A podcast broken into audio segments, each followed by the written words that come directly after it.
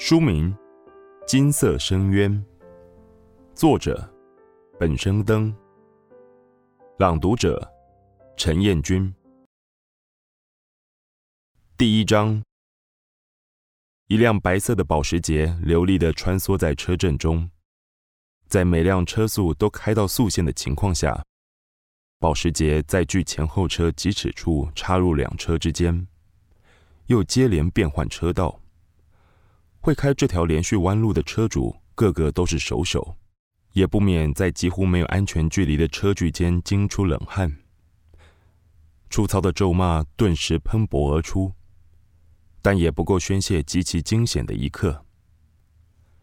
凯特弯道上的保时捷，简直像神出鬼没的幽灵。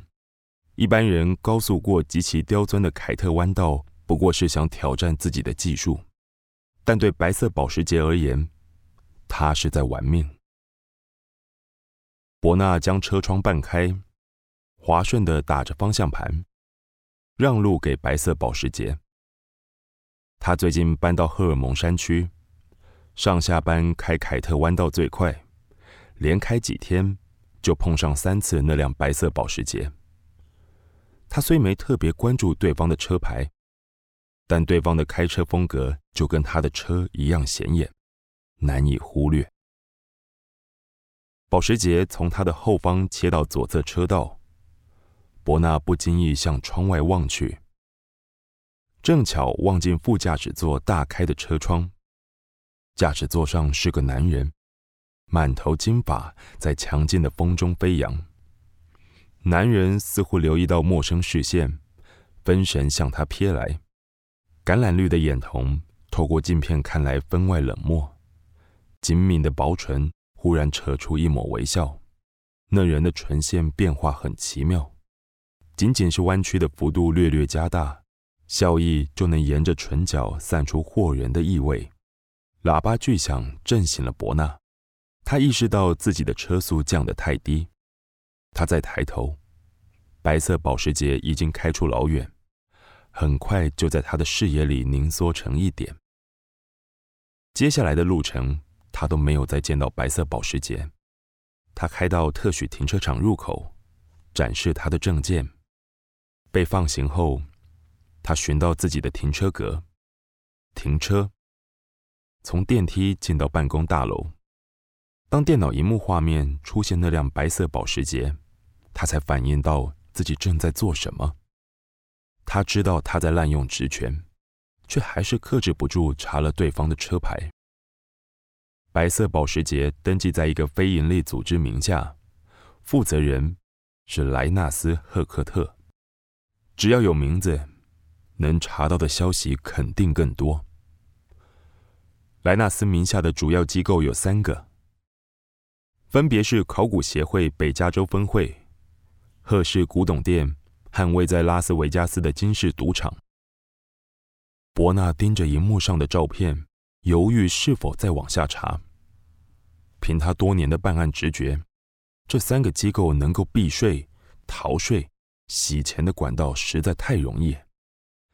他犹豫了五秒后，关掉视窗。这不是他的案子，不归他管辖。他查这些资料也不是为了找对方麻烦。实在是，白色保时捷太显眼，或者说，那个男人太显眼。伯纳有种直觉，不只是恶名昭彰的凯特弯道，那个男人能让古董界为他让路。美国，加州，赫氏古董店。单看外表，很难看出这是一家古董店。它采会员制，并不对外开放，只开放预约，只接待熟客。若有新客户打算见价、销货或购买，只能透过熟客引荐。每年他会针对客户的品质与引荐人进行评比，若是评价过低，也会失去会员资格。此刻，莱纳斯在后方的私人办公室远端连线的荧幕上。黑发男人正在进行汇报。贺氏拍卖会一切已经准备妥当，请帖根据会员积分的前五十名发出，有三十八位会员确认出席，五位会员确认不出席，还在等待剩下七位会员的回复。拍卖名单整理好了吗？是，这次是和请帖一起寄送。贺氏拍卖会只卖真品，每一个拍卖的文物都有莱纳斯·赫克特亲笔签署的鉴定书。没有人知道他的来历，但经年累月之下，他证明了自己在鉴定古文物方面的专业性。如今的贺氏拍卖会已经不需要第二个专业学者佐证，莱纳斯的名字就是一切。莱纳斯轻轻嗯了一声，切断连线离开，下到地下三层，这里存放着即将会在贺氏拍卖会陈列的文物。这次拍卖品相里。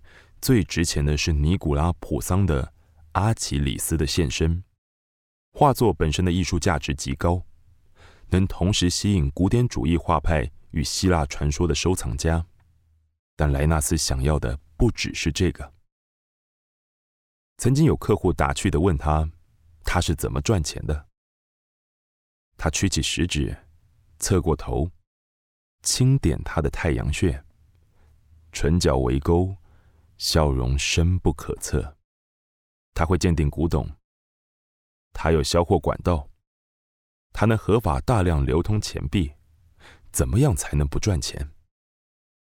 最重要的一点是，他的客户不仅只是收藏家，还有那些反复拍卖同样文物的台面下的交易者。他透过玻璃柜。依序检视古典主义画派的十二幅画作和三个新王国时期的古埃及陶瓷罐，又重新封存。他承诺过他的老师列文·毕沙克列德教授，无论过程如何，他会保证这些文物最后都会流向各大博物馆，作为全人类的文化遗产，而非落于黑市，在几度辗转拍卖中毁损。莱纳斯回到私人办公室。电脑荧幕跳出通话请求，他接通电话。有人查了你。电话那头的声音有些沙哑，或许是经过电子讯号反复加密的缘故，声音的辨识度很低。谁？FBI。电话那头，牙医男人调出伯纳使用的代号，将对方的浏览记录一并传送给莱纳斯。不像有恶意，他没有再往下查。莱纳斯问：“这个人是谁？”伯纳罗蒙特，资深联邦调查局探员，最近调到你们那一区。男人停了一下。他查了你的车牌，怎么？你撞了他的车？这次毫不掩饰的笑意终于从彼端传来。莱纳斯沉默的阅读对方传来的资料。正好相反。他每次都让路给我。白色保时捷疯子似的开法所引发的不满，导致各辆车主会在凯特弯道上有意无意的逼车，就只有那台墨蓝色的宾士会主动让道。他一连经过那台车三次，不可不谓印象深刻。你知道，在我们国家有句古谚叫“不是冤家不聚头”，什么意思？就是你们很有缘分的意思。两，莱纳斯的声音压了三度，却也知道这个来自东方小岛的男人不吃这套。帮我查一下他的联络方式。你要正式的那种，还是非正式的那种？都要。等一下。梁的动作很快，在你眼前，一瞬间。莱纳斯的荧幕就出现了伯纳的公用与私用联络电话和注册地址。打算送礼？梁只是开个玩笑，却没想到莱纳斯沉默了十秒。未尝不可。伯纳今天出门比较早，天气预报说早晨会下雨，他想避开车辆尖峰的时段。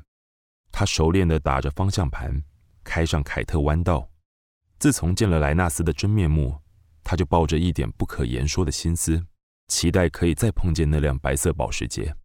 他开上凯特弯道不久，后视镜就出现眼熟的车型，伯纳直觉慢下车速，按下车窗，在对方开到他左侧时望去，一瞬间，无预警撞进那双橄榄绿瞳。车子晃了一下，伯纳心神一凝，回过神来，稳住方向盘，又忍不住往左侧望。白色保时捷维持定速，开在他的左侧。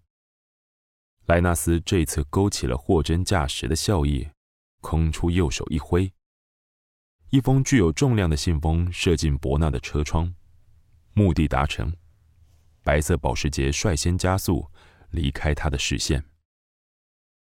伯纳整段路程都在发愣，直到他开进停车场，才弯腰捡起落在副驾驶座的信封。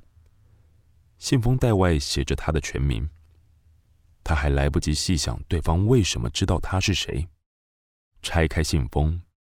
就看见贺氏拍卖会的请帖，时间是下周五，还有七天。如果喜欢这个故事的话，也可以关注作者的扑浪 IG 和粉丝专业哦。谢谢收听，下次再见。